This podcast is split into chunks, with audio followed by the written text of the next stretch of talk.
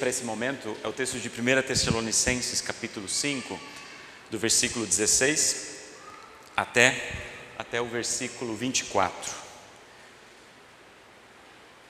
Que vai estar sendo transmitido, mas quem quiser acompanhar nas Bíblias, até depois pode deixar aberto esse texto, que a gente vai fazer algumas menções também a ele. O texto diz assim: Estejam sempre alegres, orem sempre e sejam agradecidos a Deus em todas as ocasiões. Isso é o que Deus quer de vocês por estarem unidos com Cristo Jesus. Não atrapalhem a ação do Espírito Santo, não desprezem as profecias, examinem tudo, fiquem com o que é bom e evitem todo tipo de mal. Que Deus, que nos dá a paz, faça com que vocês sejam completamente dedicados a Ele e que Ele conserve o espírito, a alma e o corpo de vocês livres de toda mancha para o dia em que vier o nosso Senhor Jesus Cristo. Aquele que os chama é fiel e fará isso. Essa é leitura para o nosso momento de reflexão. Que o Deus Espírito Santo, Deus Triuno, Deus Pai, Filho e Espírito Santo, nos conduzam na meditação dessa santa palavra. Perceberam que nós estamos diante de um texto que nos motiva a vivermos alegres, a vivemos em oração e a vivemos em gratidão. Sempre. Em todas as ocasiões. Será que isso é possível? Será que é possível viver alegres, em oração, em gratidão, em todas as ocasiões? O que, que o apóstolo Paulo estava querendo dizer? Será que ele estava querendo fazer com que o impossível se torne possível nas nossas vidas? Interessante a gente pensar sobre esse termo, sobre esse texto. E as palavras sempre e em todas as ocasiões, não sei para vocês, mas para mim saltaram aos olhos. Vamos pensar um pouco mais sobre isso. Vamos pensar um pouco mais o que, que o apóstolo Paulo está nos ajudando aqui a, a refletir. E, justamente essas três exortações, elas estão conectadas justamente ao desejo que Deus tem que vivamos assim, porque Ele é fiel e fará isso. Então, minha proposta para nós nessa breve, nesse breve momento de meditação é pegar cada uma dessas frases, estejam sempre alertas, é, alegres, orem sempre, estejam agradecidos em todas as situações. Vamos pensar um pouco mais. Como é que o apóstolo Paulo pode estar tá nos ensinando, o que, que ele está nos ensinando aqui nesse texto? Estejam sempre alegres. E a pergunta que eu me faço: como é viver uma alegria constante quando a gente está passando por situações difíceis? É possível a gente estar sempre alegre com dificuldades das mais diversas que a gente possa estar passando?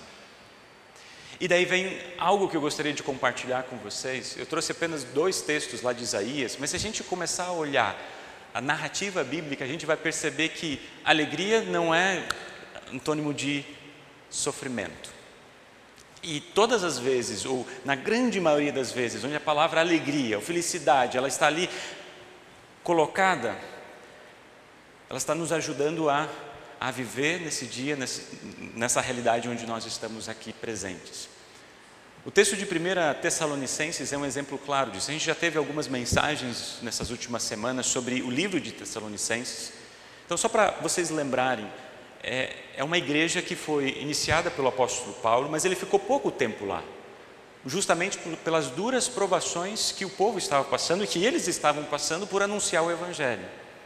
Eles logo saem e depois de um tempo, pouco tempo depois, vão chegam em Atenas e Atenas, o apóstolo Paulo fala para Timóteo: vai até lá igreja de Tessalonicenses para ver como é que eles estão, se eles estão firmes na fé, se eles estão aguentando as provações, os sofrimentos e todas as circunstâncias de ser cristão naquele tempo que eles estavam vivendo. E a carta é uma carta de alegria também, justamente porque eles estavam firmes na fé, mesmo diante das mais duras provações. E é justamente nesse contexto que o apóstolo reafirma uma verdade bíblica: vivam sempre alegres. E eu tento comparar que tipo de alegria é essa quando a gente faz numa relação parental, de pais para com os filhos. E a pergunta que eu faço para os pais que estão aqui hoje, eu me incluo nessa pergunta porque eu me fiz ela antes de compartilhar com vocês.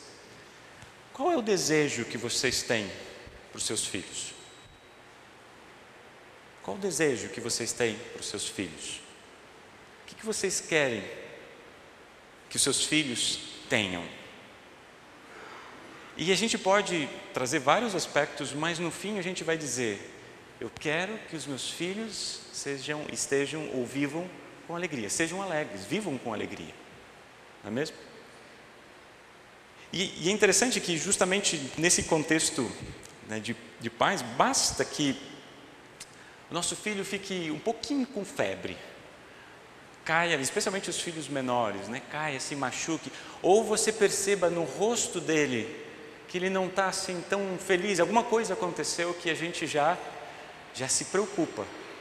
E a gente talvez tente de tudo, justamente para tentar fazer com que eles não sofram, ou não passem por esse tipo de sofrimento.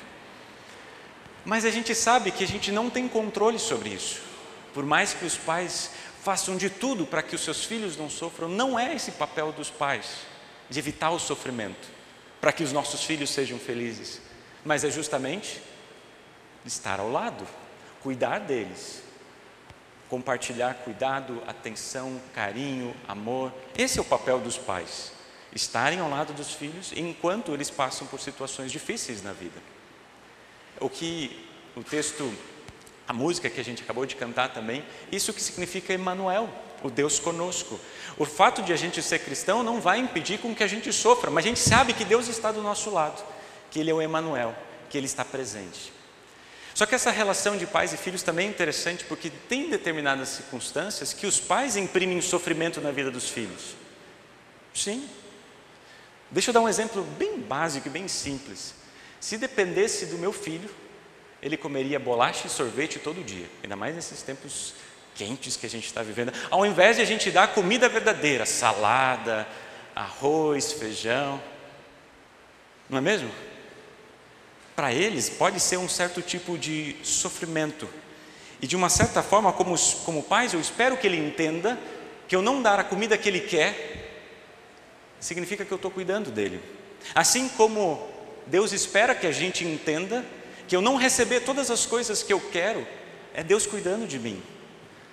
E ao mesmo tempo, é, a gente pode até colocar que, assim como eu não dar certos tipos de alimento para ele possa ser um certo sofrimento, assim também a gente precisa confiar que eu passar por determinadas circunstâncias na vida, ou sofrimentos, dificuldades, aflições, vai ser benéfico para a minha fé, para suportar as dificuldades e eu vencer todas as provações.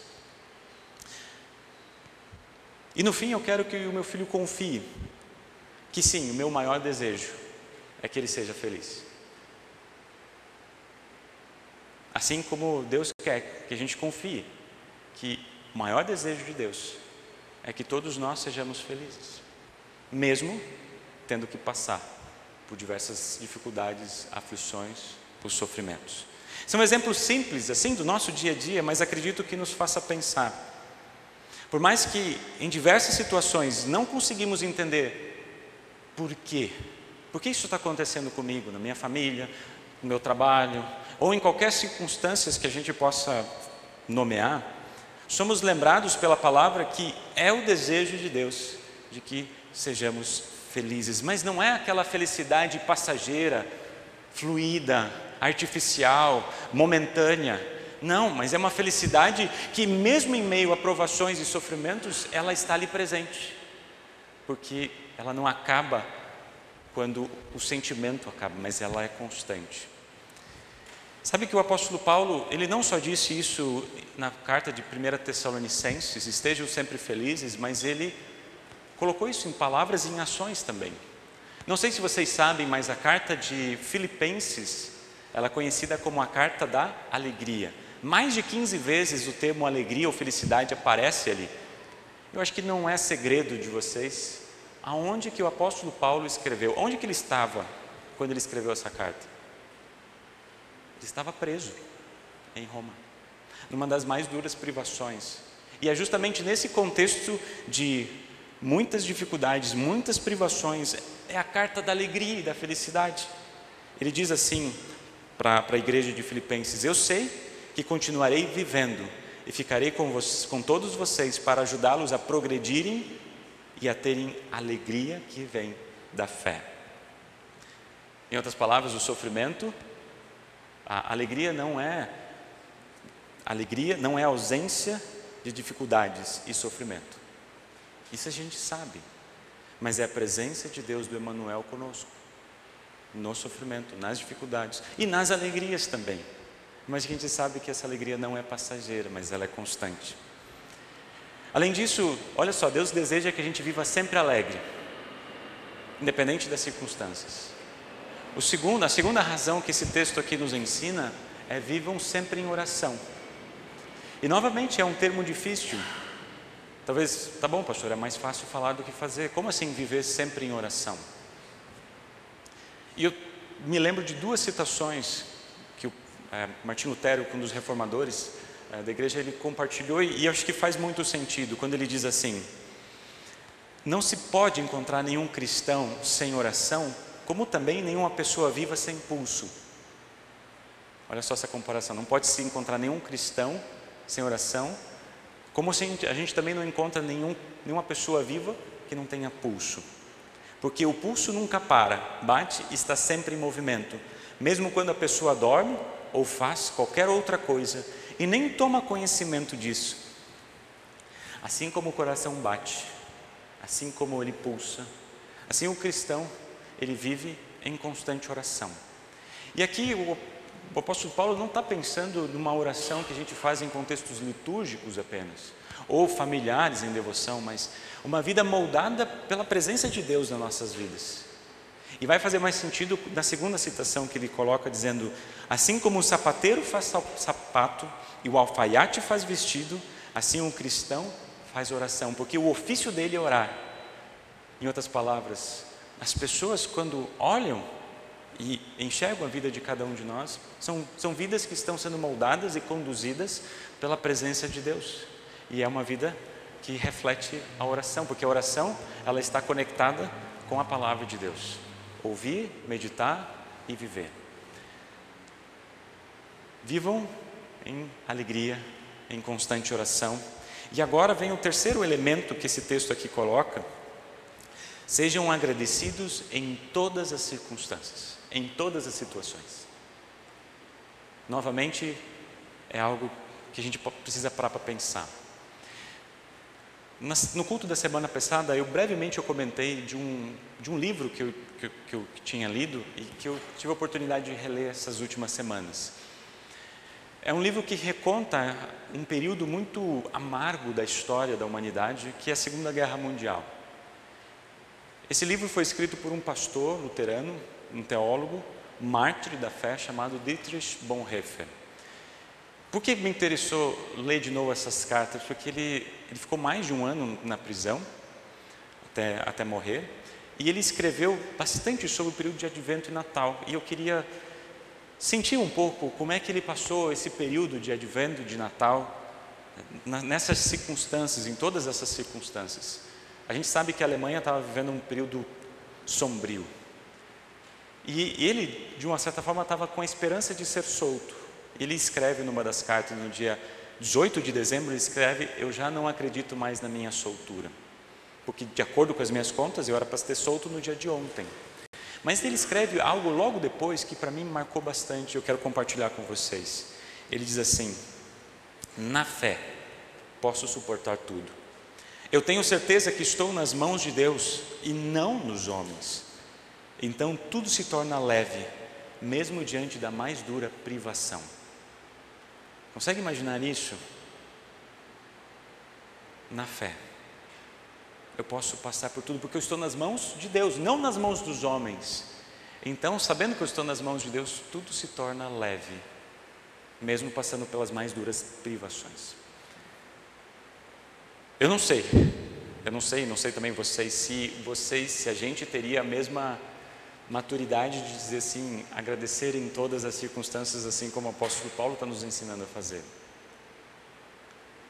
Ele diz em uma das cartas que nesses tempos de Natal e de vento ele preferia ficar sozinho. Sim. Mas ele aproveitou esse tempo quando ele olhava para as pessoas que estavam ao seu redor sofrendo pela angústia e por, pela separação e por tudo aquilo que acontecia, ele escreveu orações. Eu quero compartilhar com vocês uma dessas orações. Ele dizia assim: Pai do céu, louvor e ação de graças sejam dados a Ti pela tranquilidade da noite. Eu vou, vou parando aos pouquinhos nessa oração. Ele dá graças a Deus porque é uma, foi uma noite tranquila. Agora vocês imaginem, 1943, em Berlim, as bombas descendo, quando uma noite tranquila, sem saber que pessoas foram massacradas, uma... não é motivo de ação de graças. Ele continua dizendo: Louvor e ação de graças a Ti pelo novo dia. Louvor e ação de graças por toda a Tua bondade e fidelidade em minha vida passada. Quanto bem Tu me ofereceste. Aprenda a aceitar também os males da Tua mão. Certamente não me imporás mais do que posso suportar. Tu fazes com que todas as coisas cooperem para o bem daqueles que te servem. Talvez algumas pessoas, em momentos de grande aflição, não vão ter palavras para poder expressar louvor e gratidão.